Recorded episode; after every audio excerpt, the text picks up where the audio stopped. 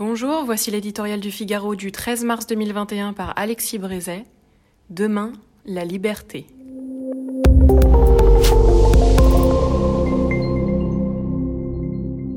Et dire qu'il fut un temps où nous vivions sans geste barrière ni distanciation sociale.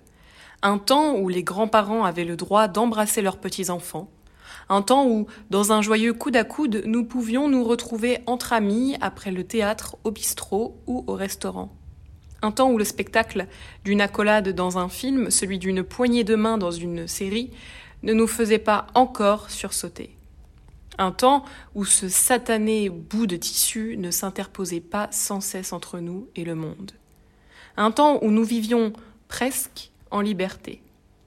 Ce temps, après tout, n'est pas si loin un an tout juste, ce samedi, depuis la fermeture des cinémas et des restaurants annoncés entre Chien et Loup par Édouard Philippe à la veille de surréalistes élections.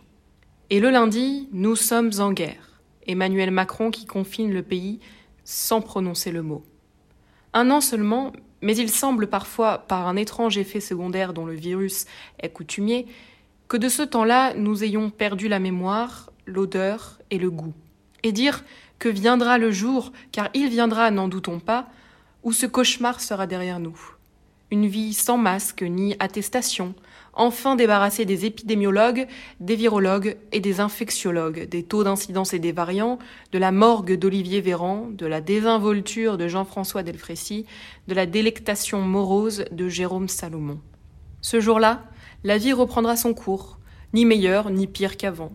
Nous oublierons peut-être, parce que nous avons la mémoire courte et un bon fond, la pantalonnade des masques, la catastrophe des tests, le scandale des lits de réanimation, le désastre de la vaccination. Nous oublierons l'arbitraire administratif, l'arrogance médicale et l'incompétence politique.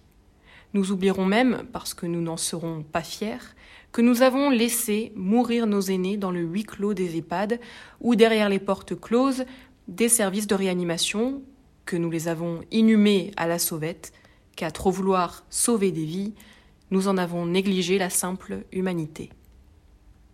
Aurons-nous tout de même à cœur de tirer une ou deux leçons de cet événement total, universel et par ses conséquences sans précédent?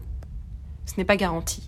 Mais si d'aventure certains manquaient d'idées pour la prochaine campagne présidentielle, on trouverait sans peine quelques principes à usage national dont la pandémie a clairement apporté la preuve qu'il était urgent de les restaurer.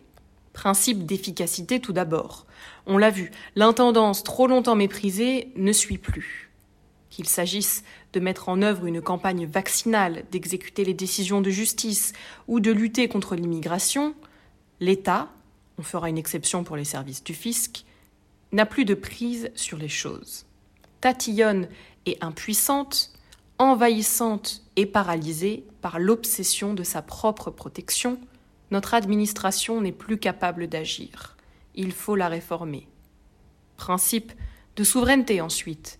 À l'heure du grand péril, preuve est faite que les nations doivent d'abord compter sur elles-mêmes. La Chine triomphe, les États-Unis redémarrent, le Royaume-Uni tire son épingle. L'Europe n'a pas su protéger les Européens.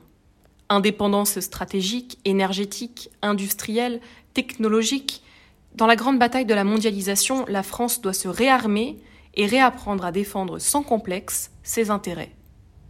Principe de liberté surtout, d'état d'urgence sanitaire en interdiction en tout genre, la pandémie l'a mise à mal, en même temps qu'elle nous en a fait redécouvrir tout le prix. L'après-Covid devrait naturellement la rétablir. Peut-être. Mais d'autres menaces, non moins pernicieuses, mettent en péril le droit non pas d'aller et venir, mais tout simplement de penser. À l'heure de la cancel culture, du nouveau racialisme et de la tyrannie des minorités, il ne faudrait pas que les masques soient remplacés par des baillons.